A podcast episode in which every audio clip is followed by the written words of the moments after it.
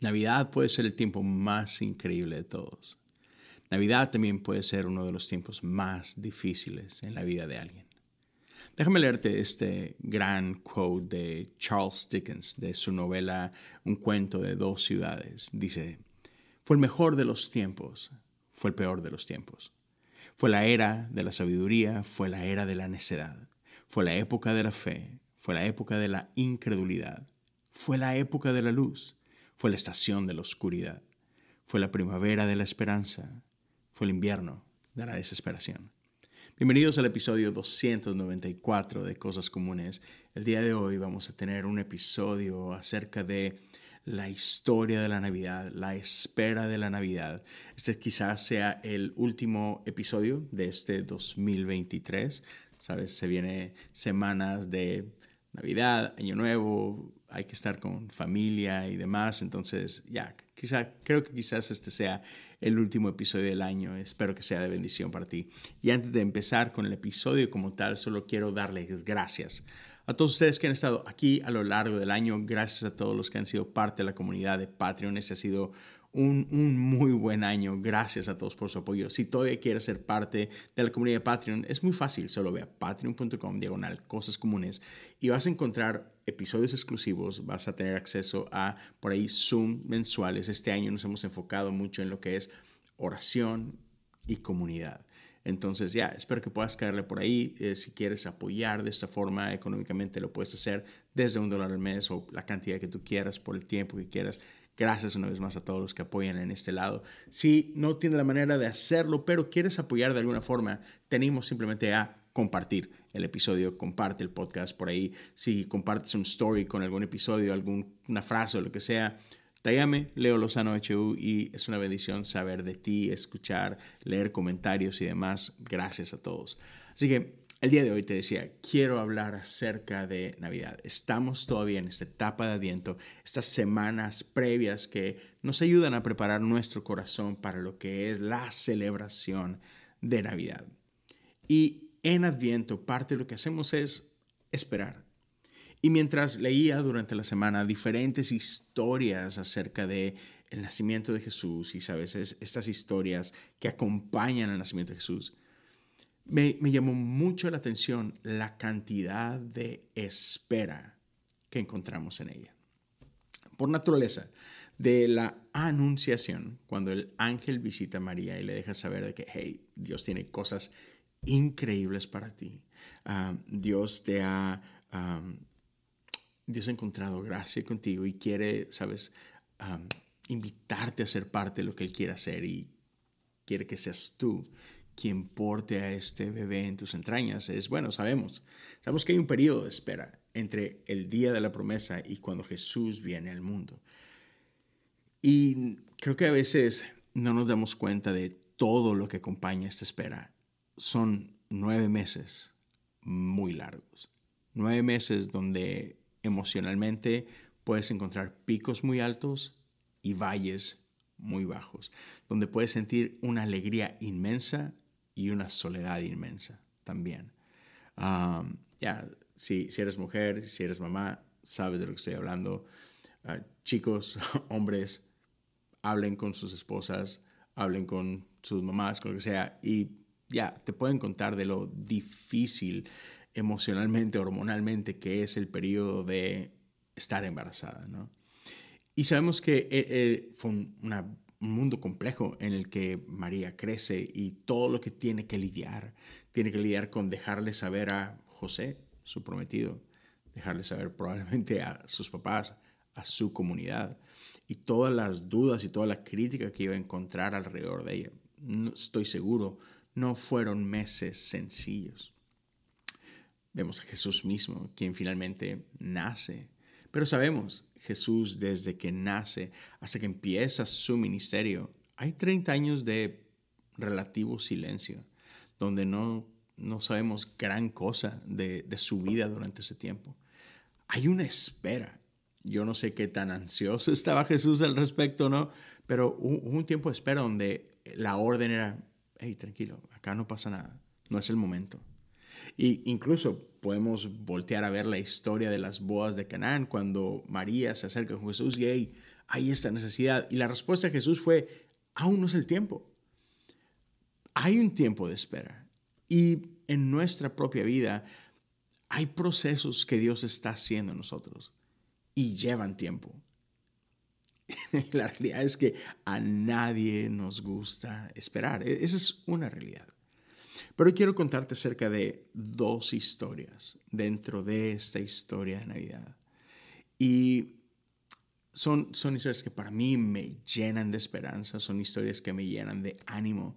Espero que puedas encontrar ánimo tú también, porque te menciono, Navidad es un tiempo, es un tiempo complicado. Por un lado, el mundo está lleno de luz, el mundo está lleno de canciones, el mundo está lleno de emoción y regalos y wow, y todo eso es increíble, es mi temporada favorita. Pero también hay muchos que precisamente en medio de toda esta alegría, su soledad se acentúa más. Su tristeza se acentúa más, porque ahora está comparada con toda la algarabía que hay alrededor. ya, Navidad puede ser un tiempo muy complicado. Y si tú estás viendo o escuchando esto y estás pasando por uno de estos momentos, solo quiero que sepas que no estás solo, que no estás sola. Y no hablo solamente el día de hoy, no estás solo. Espero que puedas encontrar un grupo pequeño cerca de ti, eh, este, esta comunidad que te mantenga, con quien puedas correr si es necesario. Si necesitas una comunidad, hey, aquí estamos, aquí estoy. Ah, Solo quiero, quiero abrirte esa puerta. Si necesitas alguien con quien hablar, necesitas alguien con quien llorar, aquí estoy. Sería un, un honor poder acompañarte durante ese tiempo. No tienes que pasar por esto solo, no tienes que pasar por esto sola. Pero quiero también animarte que hey, José y María pasaron por este tiempo cargando un montón de cosas solos. Ah, te invito a que cheques el episodio de esta semana de, de Hansen, el episodio de Armadillo, donde precisamente está hablando un poco de José y, de cómo fue este tiempo para José, ¿no? Te animo que vayas y lo cheques. pero piensa en esto, para María y para José fue un tiempo de, de mucha soledad. Fue un tiempo que por la naturaleza del embarazo de María y el timing y todo esto fue que, oh la crítica está sobre nosotros, la duda está sobre nosotros, todo el mundo nos está viendo mal, nos está viendo raro. El día en que Jesús nació fue un tiempo complicado, tener que correr a, Belén por el censo y no tener todos los preparativos. Seguramente fue un tiempo muy difícil. Así que otra vez, no estás solo, no estás sola en ese sentimiento de soledad, de quizás impotencia, quizás de frustración, quizás de, es que yo soñé que esto iba a ser diferente para mí.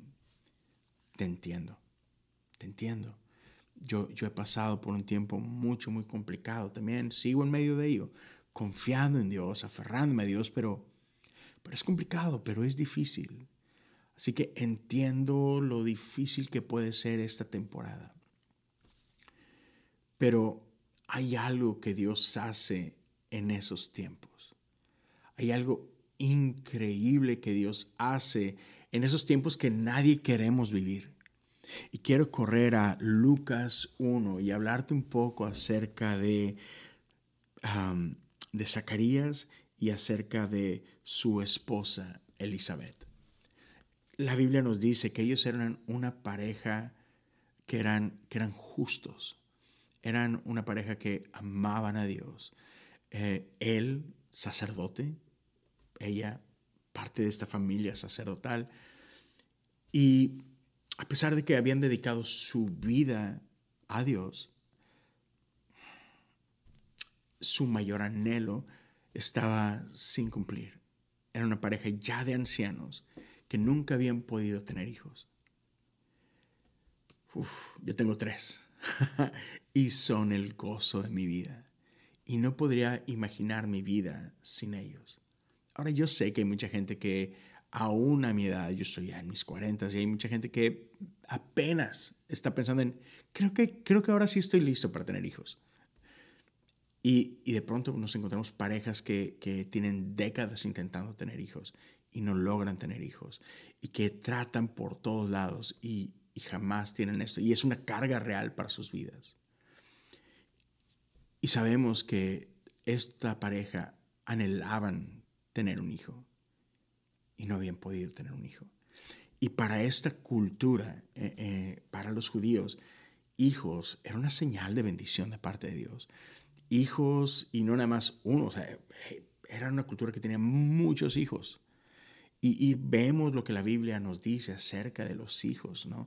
De la bendición que son y de por qué hay que tener muchos, etcétera, etcétera. Y luego imagínate a esta pareja que, que no, no han podido tener uno. Y no sabemos si simplemente, si, si nunca pudieron o si llegaron a perder hijos, no, sabemos la complejidad de esta historia. Pero sabemos que hay este vacío en ellos. Pero pronto algo empieza a cambiar. Y en Lucas 1, versos 5, 7, déjame, déjame te leo esto rapidito. Cuando Herodes era rey en Judea, un sacerdote judío llamado Zacarías era miembro del grupo sacerdotal de Abías y su esposa, Elizabeth, también pertenecía a la familia sacerdotal de Aarón. Zacarías y Elizabeth eran justos a los ojos de Dios y cuidadosos en obedecer todos los mandamientos y las ordenanzas del Señor. No tenían hijos, porque Elizabeth no podía quedar embarazada y los dos eran ya muy ancianos.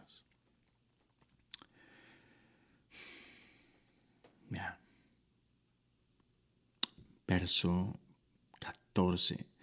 Sabemos que Zacarías tiene un encuentro con un ángel.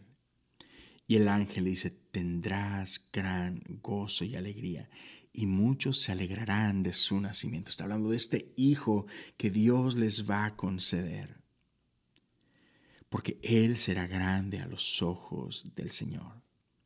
Dice más adelante, y será lleno del Espíritu Santo, aún antes de nacer y hará que muchos israelitas vuelvan al Señor su Dios. Será un hombre con el espíritu y el poder de Elías. Preparará a la gente para la venida del Señor, inclinará el corazón de los padres hacia los hijos y hará que los rebeldes acepten la sabiduría de los justos. Y Zacarías no lo podía creer. Sabemos que incluso por causa de su duda, el ángel cierra su voz. Y Zacarías no pudo hablar desde ese momento hasta que nace su hijo. Quiero decirte el día de hoy de cómo esperanza nos encuentra en medio de nuestra desesperanza. Esperanza viene e invade nuestras vidas en medio de momentos complicados. ¿Sabes?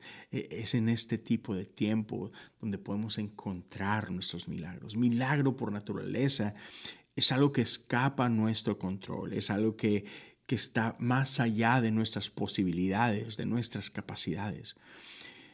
Milagro sabemos que es algo que necesita el involucramiento de Dios, porque nuestro involucramiento no es suficiente. Pero entonces eso quiere decir que Milagro nace en medio de la desesperación. Milagro nace en medio de una profunda necesidad, una necesidad que nos rebasa. Y la realidad es que nadie queremos necesitar un milagro. Cuando necesitamos un milagro es porque algo muy malo está pasando. Es porque hay una necesidad profunda. Pero es justa esta necesidad profunda la que es tierra fértil para el milagro, para la esperanza. Y me encanta que es justo ahí, en esos momentos que tú y yo podemos soñar. Si, si en esta Navidad estás pasando un tiempo difícil, si tienes tiempo pasando un tiempo difícil, si incluso te has sentido al punto de darte por vencido, quiero animarte a que no pierdas la esperanza. Por más ilógico que suene, no pierdas la esperanza. ese momento de desesperación es tierra fértil para anhelar, para esperar con anticipación, para depender de Dios 100%. Yo creo y confío que Dios siempre está trabajando en nosotros. Yo creo que la gracia de Dios siempre está ahí, aun cuando no la podemos ver, aun cuando no la podemos palpar. Dios está obrando. Pero hay algo que a Dios le encanta tomarse su tiempo. Y sabes, todo lo que vale la pena lleva tiempo. Ya, comida rápida por algo es comida rápida. Y sabemos que su, su valor nutricional no es el mejor. Es rica, te doy eso, a mí me encanta. Pero hay una gran diferencia entre una comida rápida y una comida de alta cocina, ¿sabes? Algo preparado por un chef. Por lo regular, comida rápida está lista en minutos. Y una comida, cuando vas a, un, ¿sabes? a uno de esos restaurantes de estrellas Michelin y toda la cosa, el chef estuvo trabajando en tu platillo por horas, por todo el día. Aún antes de que tú llegaras, él ya estaba preparando un platillo como el que tú ibas a necesitar. Y bueno, aun cuando lo pides, tarda tiempo, pero ignoramos que hubo todo un día de trabajo. No sé si has visto eh, esta serie, eh, al menos acá en Estados Unidos está en Hulu, ah, que es la de, oh man, The Bear, um, el oso, que habla acerca de este chef y este pequeño restaurante de, sándwiches en Chicago, ¿no? Y, si has visto ese o cualquier otro, ah, sabes, programa de, de restaurantes y demás, sabes que e, esa cocina empieza a trabajar desde muy temprano en la mañana, aun y cuando el restaurante abra hasta mediodía o hasta la noche. Ya, hubo un equipo de gente trabajando duro desde antes que tú siquiera pensaras en, mm, hoy se me antoja ir a tal lugar, ¿no? Dios es similar. Dios, a Dios le encanta trabajar tras bambalinas.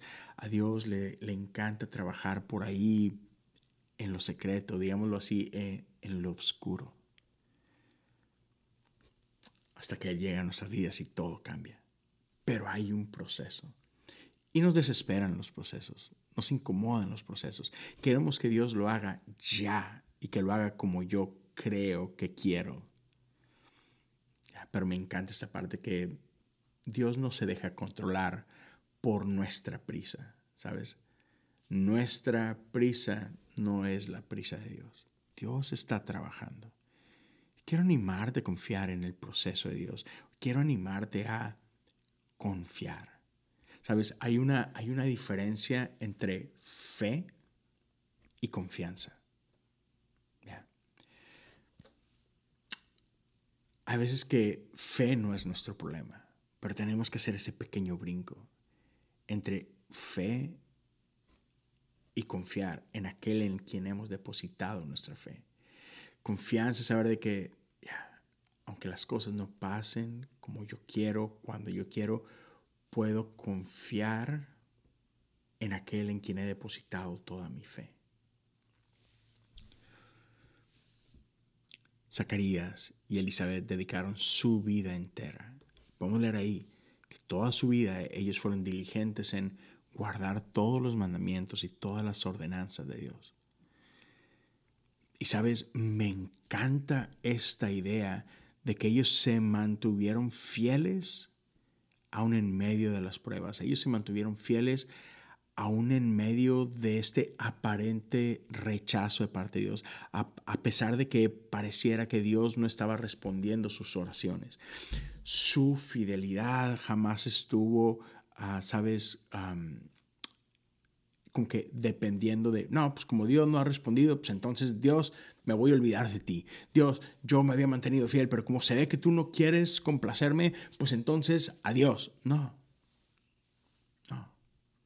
Ellos sabían que Dios era mucho más que, sabes, está, está respondiendo o no está respondiendo. Ellos depositaron su confianza de que, hey, Dios, está bien aun y cuando parece que esto nunca va a llegar, eso no me hace dudar de quién eres tú. Eso no me hace dudar de lo que tú mereces. Eso no me va a hacer, sabes, renunciar a entregarte todo. Ellos se mantuvieron ahí, fieles. Seguramente con noches de muchas lágrimas, seguramente con oraciones desgarradoras, seguramente con muchos días y noches de tristeza. Pero se mantuvieron ahí, confiando, sabiendo que, Dios es bueno, nunca poniendo en duda el carácter de Dios. Después quiero llevarte a la noche en la que Jesús nace.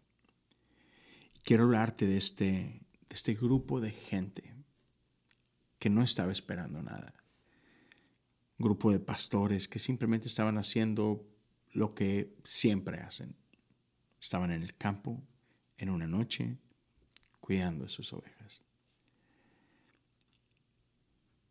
Y la vida de un pastor no es sencilla, no lo es hoy, no lo era hace dos mil años.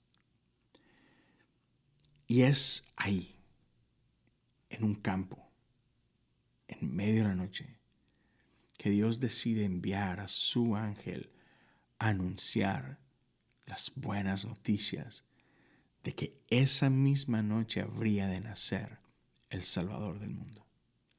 Sabes, este ángel no fue enviado a los palacios, este ángel no fue enviado al gran templo. Este mensaje no fue dado a los reyes, a los sacerdotes. Este viaje fue, este viaje, este mensaje fue anunciado a pastores en medio de la nada, en la oscuridad de la noche.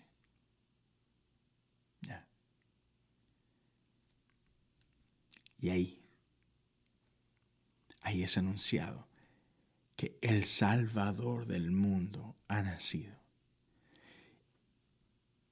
Y me encantan las palabras del ángel.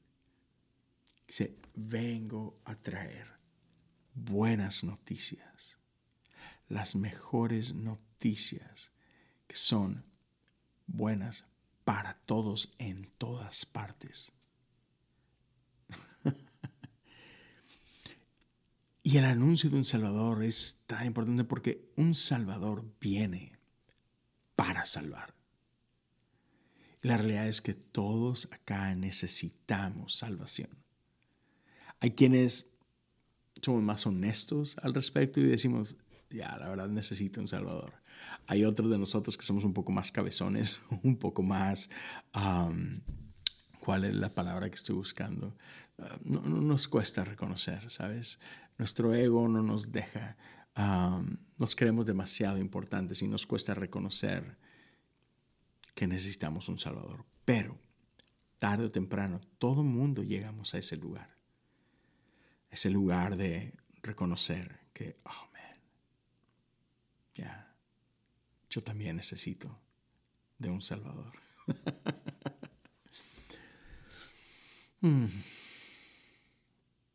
Estos estos pastores tenían toda su vida escuchando de un Mesías.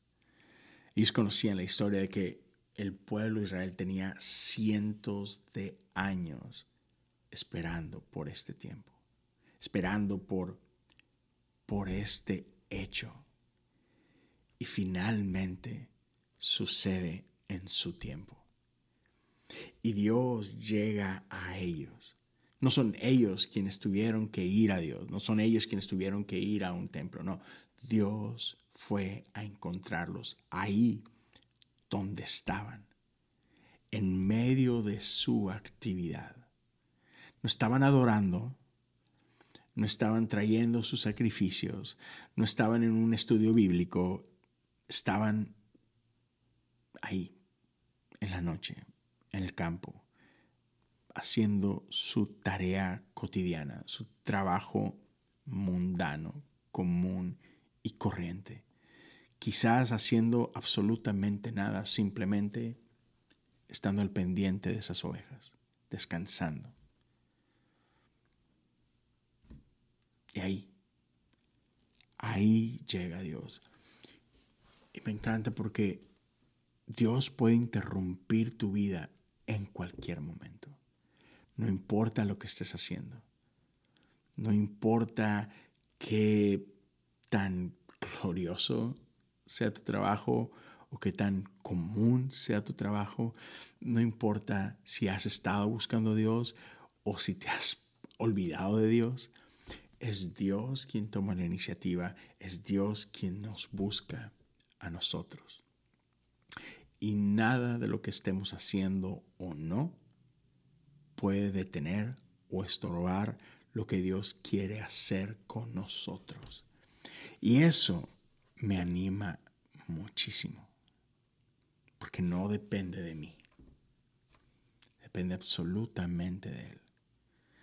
Y a Dios le encanta interrumpir, irrumpir en nuestra historia. Así que si este es el mejor de los tiempos para ti, me gozo contigo. Si este es el peor de los tiempos para ti, mi corazón está lleno de esperanza con el tuyo. Y te quiero animar a que, que guardes esperanza en tu corazón, a que no dejes de confiar en la bondad de ese Dios, a que traigas a tu vida fe pero también confianza.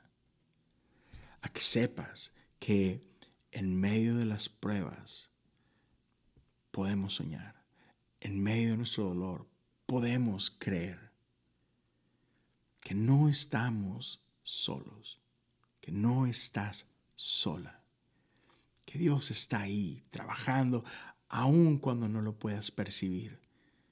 Te animo a creer, te animo a tener esperanza en estas semanas que quedan de este año, mi invitación para ti es descansa en Él, confía en lo que Él está haciendo, ora, ora. Así que Dios, abre mis ojos, déjame ver lo que estás haciendo. Ah, Señor, haz algo en mi corazón, déjame sentir lo que estás haciendo aquí. Espíritu del Dios vivo, enciende una luz de esperanza en mi corazón si pareciera que le he perdido por completo, ah, reaviva, reaviva esa esperanza en mí. Y confiemos, confiemos en este Dios bueno, que sabe hacer milagros, que sabe traer luz en medio de la oscuridad, que, que sabe lo que es traer vida donde había muerte. Confiemos en este Dios que siempre está trabajando, que siempre se está moviendo, que viene a nosotros donde sea que estemos, que le encanta encontrarnos ahí. Y en verdad, deseo que, que tengas una feliz Navidad, que aún si la estamos pasando un poquito mal, que recordemos que su gozo no depende de nuestra circunstancia, que podemos tener gozo en medio del dolor, que, tenemos, que podemos tener paz en medio de la dificultad, que podemos tener esperanza cuando nuestras circunstancias no son nada esperanzadoras. Y otra vez, si necesitas a alguien, aquí estoy. Listo para orar contigo, orar por ti, para acompañarte en este tiempo. Somos la iglesia, somos una comunidad. Estamos en esto juntos. Gracias por acompañarme. Te digo, último episodio del año. Dios te bendiga. Feliz Navidad, feliz Año Nuevo. Y por acá, por acá nos estamos viendo en el 2024.